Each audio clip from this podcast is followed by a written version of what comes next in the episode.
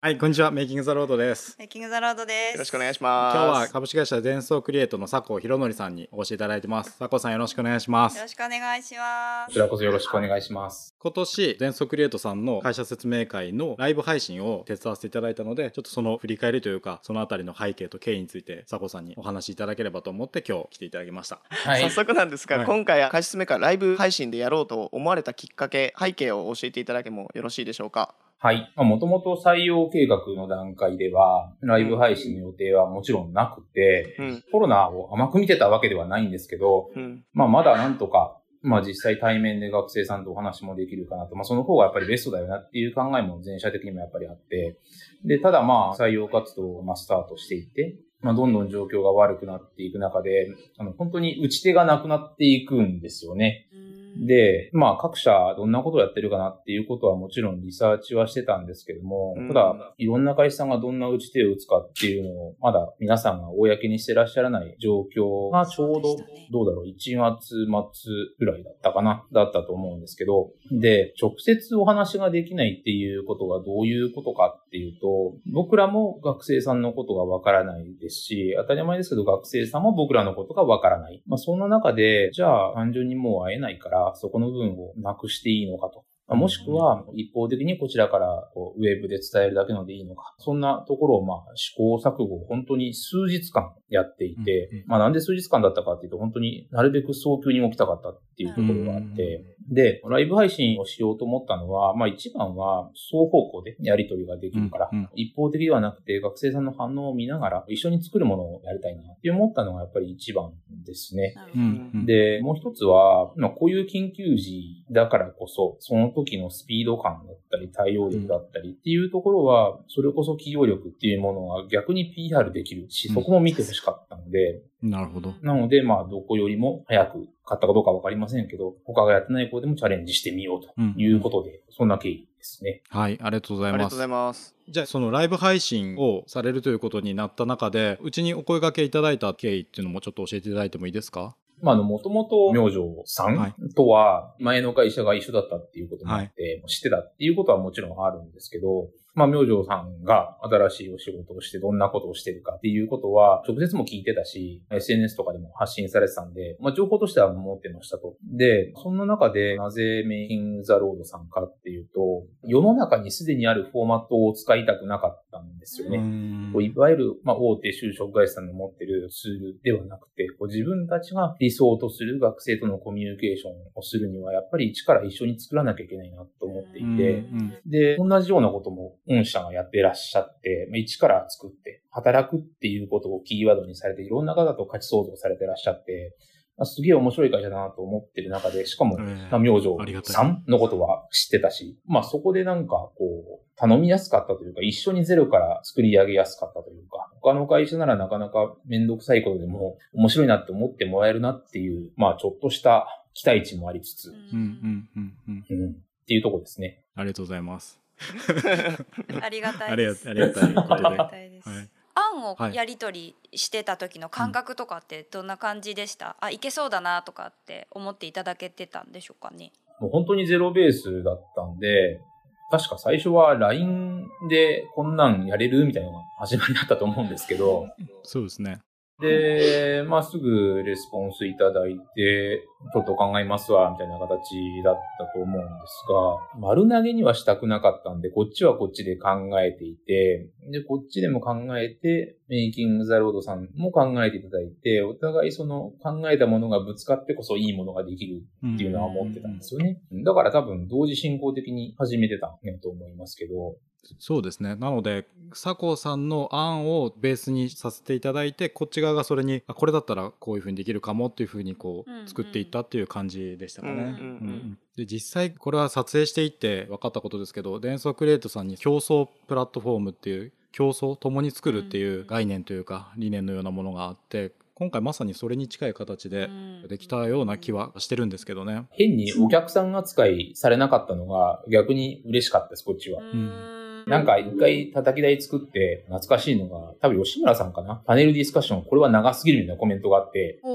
そのぐらいズバズバ言っていただいた方が嬉しいし なんていうんですか、こう、発注主、発注先の関係じゃなくて、言ってもらった競争っていうものができたかなと、うん。いいものづくりができたかなとうん思ってますけどね。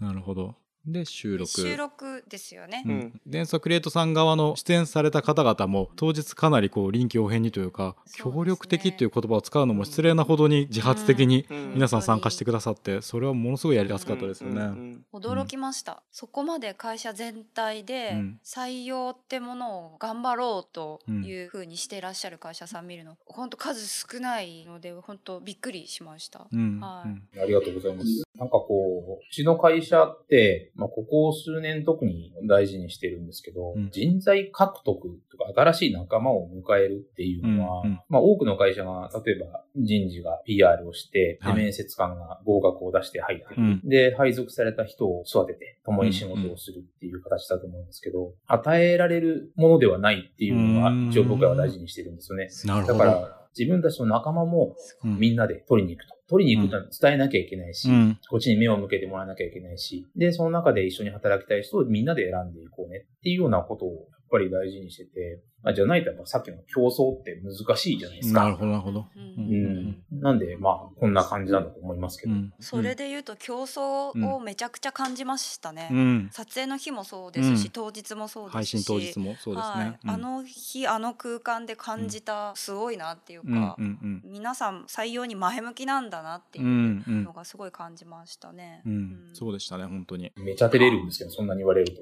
いや、あの、なんか仕事、業種柄かもしれない。けど、車のソフトに限らず、まあソフトはみんなそうなのかもしれないですけど、うん。結局こう、日々進化をしていくじゃないですか、ソフトウェアって。はい今、うん。スマホ一つ取っても、どんどん新しいアプリが出てくるわけで、だからこう、自分たちとか一人でいくら考えたって、うんもしかしたらいいものができるかもしれないけど、スピード感としては遅くなっちゃうんですよね。だから積極的にいろんな仲間を求めていって、まあ、これは社内も社外も国外も含めて、で、うん。いろんな人と、まあ、今回僕らが MTR さんとやったように価値観もぶつけ合って言い合って、うん。で、より新しいものをより早く、より高品質で作っていこうっていうことがやっぱりあるので、うん。まあそういう意味では、その文化が全てにおいて根付いてきてるなっていうのはありますけど、なるほどありがとうございます。最初に言った収録のコンテンツで印象に残ってるお話とか伺ってみます？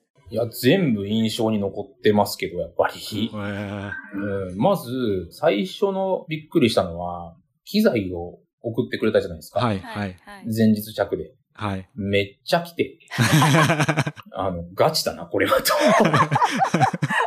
もともと当初は、なんかすげえスマホとかで撮るのかなぐらいのイメージだったんですよね、最初は。と思ったら、どんだけでも来るとなんか 箱がいっぱい。まあうちのフォームがまずビビるっていうところから始まり。で、まあ、撮影の方々がめっちゃプロ意識高いし、画角一つとってもこだわってらっしゃるし、っていうところがまあ最初の方の驚きですよね。うんうん。で、まあ、いろんなコンテンツやりましたけど、初めてご来社いただいたにもかかわらず、なんかうまくこちらの意図を組んでいただいて、皆さんには本当になんですか、うちの会社を第三者としてうまくこう発信してくれたうんっていうところは、皆さんに対する僕の驚きです。すごいなぁと、すごいなぁっていうか、なんか作ってる感がありました、本当に一緒に。へうーん。なるほど。ありがたい。はい、ありがたいですねありがとうござい。うんます、じゃあちょっと配信当日の様子も少し振り返っていきますか。はい。冒頭8分ぐらいあれです8ね。分ぐらい。音が音が聞こえませんみたい音がいってな。ないっていう。うわーってコメント来て。はい今音聞こえてますとか、はいはい たくさん学生さんからはい。言っていただいて。そこもライブ感あっていいっすよね。いや、いいっすね。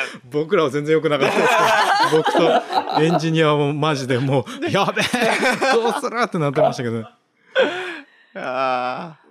いや、でもさっきやっぱ佐古さんおっしゃってくださったみたいに、これ双方向にこうやって。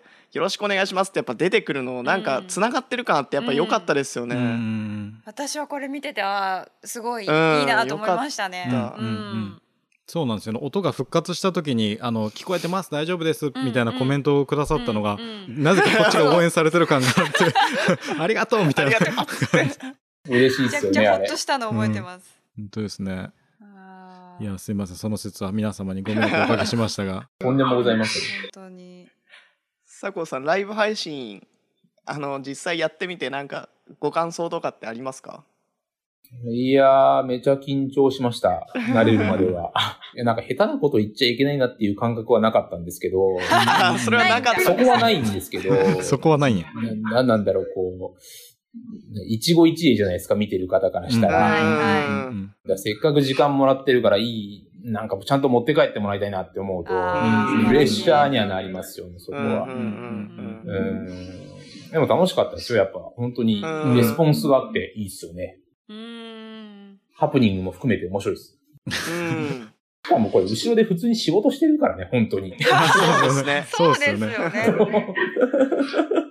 確かそうにでした。そこはそうですよね。みんな普通に仕事して普通にましたもんね。やってる。本当だ。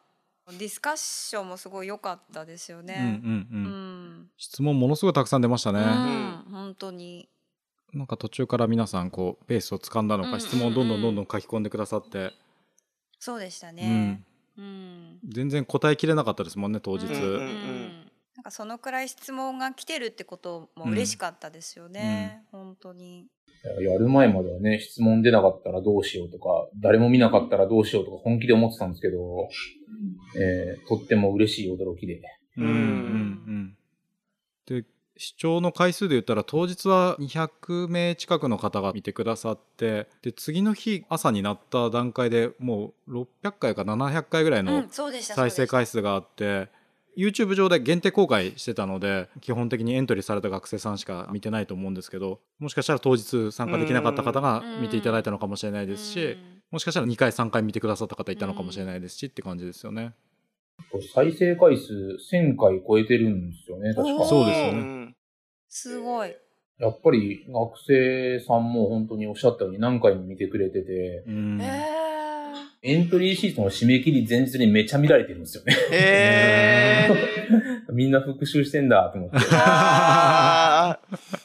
いいですね。実際ここからの採用へのつながったという意味ではなんか効果実感されてる部分はありましたか？まあ誰が見たかっていうのは厳密には取れないので、はい。まあわからないっちゃわからないんですけど、ただ書類選考にチャレンジしてくれる数が増えたっていうことももちろんそうだしう、ん。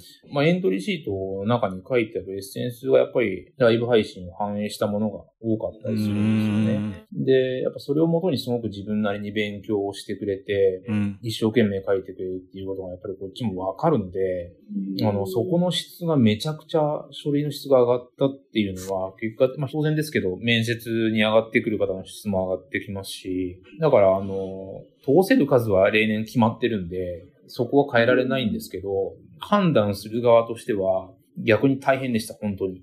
選びにくかったですうね。んこのライブ配信を行ったのがエントリーシートの締め切りの45日前ぐらいやったじゃないですか、なので実際これやってエントリーシート全然出てこんかったらどうしようっていう不安がものすごいあったんですけど 蓋開けてみると例年を上回るような数が出てきてそうですね。質問なんかすごい熱い内容があったということですよね。うん。なんか本当にその学生さんが感謝をしてくれるようなことをエントリーシートに書いてくれたりをして、へよくよく考えてみれば学生さんからすると、もうコロナが急に起こったっていうこともあって、ものすごく情報が限定的になって取りづらくなってる中で、まあああいったものを展開することによって、まあいわゆるこう機械提供をしてくれたっていうことを、うんうん。その感謝をしていただいたりとか、まあ、逆になんかね、まあ嬉しいし恐縮な面もあるんですけど、うんううん。ん。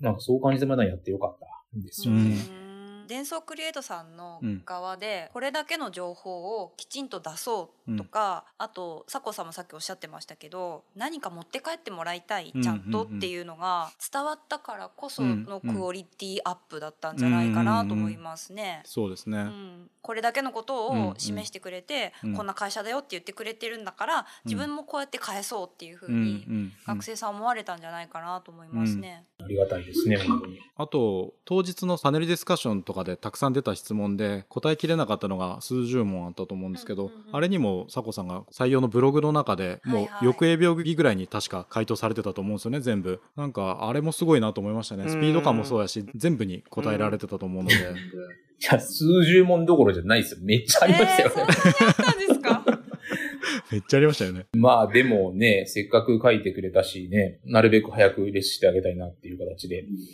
皆さんからもぜひ返してあげてくださいって言ってくれたじゃないですか。はい。そう言われちゃね、やるしかないですよね。あります。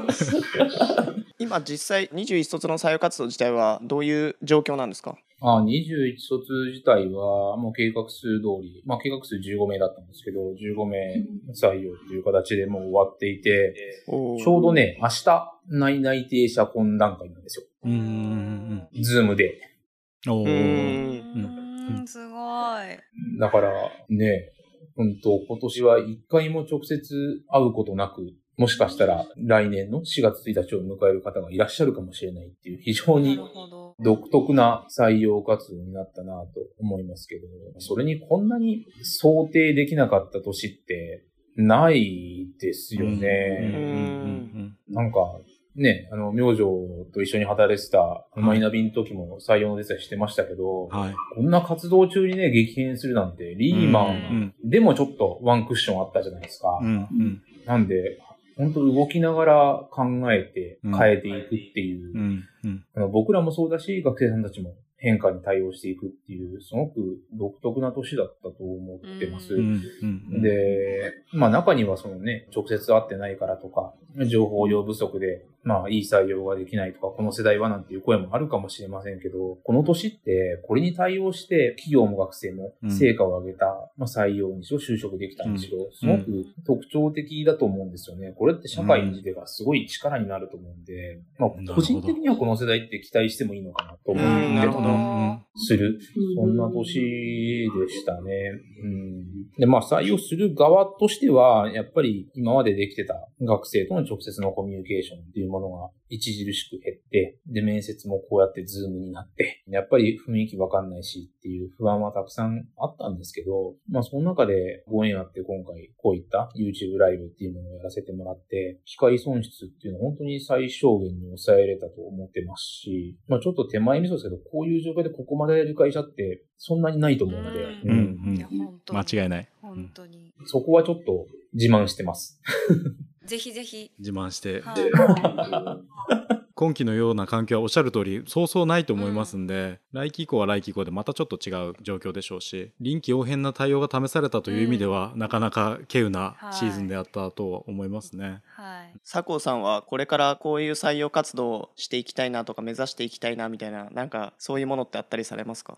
うーん、採用活動においては、なんか、取ってやってるっていう採用だけはしたくなくて、お互いこうね、対等だと思うんですよね。う。んうんだから僕らも学生さんもお互い PR しながら、いい活動ができたらいいなと思いますし、できるだけいろんな会社さんを見てもらえるように僕らも促したいです。普通自社だけ見てほしいと思うんですけど、逆にうちだけじゃなくていろんな会社を見ていただいて、で選んでいただいて、その選んだっていうことに、なんでしょう、入社後とかに壁にぶち当たった時にそれを推進力にしてもらえるような意味を込めて、そう学生さんには流していきたいなと思ってるっていうのが一つと、まあ、今回みたいな変化の年っていうのは、これはその制限ではなくて、何か違うことができるじゃないですか。今回の YouTube ライブみたいな。なるほど。うんうんうんそこで何をやれるかっていう、いろんなトライができる年だと思うんで、まあそういう意味ではポジティブにとって、来年以降もまあ変化に対して対応するっていうよりも、うん、対応なのか、対応という言葉が正しいかどうかわからないですけど、うん、仕掛けていきたいなと思いますし、うん、ですね。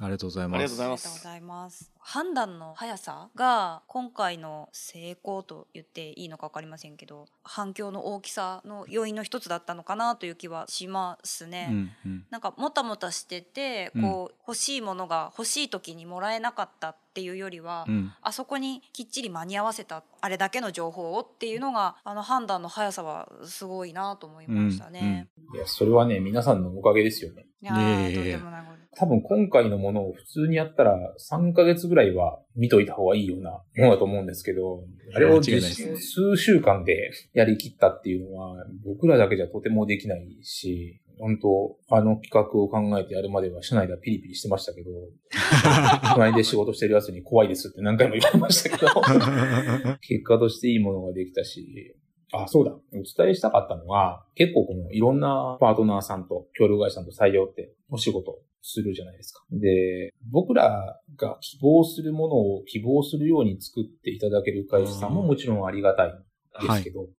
明星たち、MTR さんたちっていうのは、こう、何なんだろう。まあ、競争競争って言ってなんか、ちょっとくどいですけど、皆さんの本当の働くっていうことを軸にしたお仕事。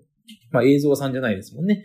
お仕事っていうところから感じ合う価値観みたいなものをどんどんぶつけてきてくれて、結果として何ができるかっていうところで価値創出できたところがすごく、なんか、なんつうの、パートナーさんのいい関係っていうか、こういう関係でありたいですね。嬉しいです。それは私たちも強く思いましたし、はあともし一言で言うとすればもう単純に楽しかったですねい本当に、うんね。楽しいうん。楽しかったね、あれ。楽しかったですね本当に。うん、終わった後にね、あの、みんなで乾杯したじゃないですか。あの、収録終わってから。はい。はい。あれ超楽しかったですよね。楽しかったですね。ベロベロになってたじゃないですか。一杯ちょっとしか飲んでないのにベロベロになってた。ね。あー疲れもあって、はい、達成感もあって。いや感覚的にはたなんか運動会とかあの文化祭をこう迎えてもううわーってやってうん。最後終わってプシュって。うん。まあ文化祭中学生とかやったらプシュってやらないですけど なんかそういう感じのイベントだったなっていう気が。確かに。やりきった感がありましたね。うんなんか仕事と遊びとうん。なんか混ぜ合わせたよううな、ん。そういう時間だったような気がしますね。うん。うん。なんかああいうのを経てさらにこう採用に協力的な社員さんがこううんやっぱり増えていくと会社としてもすごく成長する上でいいことだと思うのでなんかそういういい循環ができればうん。すごくやっぱり嬉しいですよね。うん。うん。うん。そうですね。本当にみんな自分事として捉えてくれてる人が多くなってきたので、うん。すごく、それは逆に僕がね、社員に対して感謝してるところでもあって、やっぱね、採用だけじゃ何もできないですからね。やっぱみんなの力借りないと。うん。まあ、社内外においてですけど。うん、いやそれはもうあれですね。佐藤さんの巻き込み力、うん。巻き込み力、うん間違いない。いやうんー。ですね、無茶ぶり力です。無茶ぶり力。ありがとうございます。って感じですよねはい。本当に、は楽しかったです、はありがとうございました、こちらこそ。い、またなんかまたなんか仕事はい。ね、一緒にできてると楽しみですねいいですね。はい。楽しい。またなんか仕掛けましょう。面白いありがとうございます。そんなわけで、は、はい。い今日ははい。伝送クリエイトの佐古博則さんにお話を伺いました。佐古さんありがとうございました。ありがとうございました。お疲れ様でした。お疲れ様でした。ありがとうございます。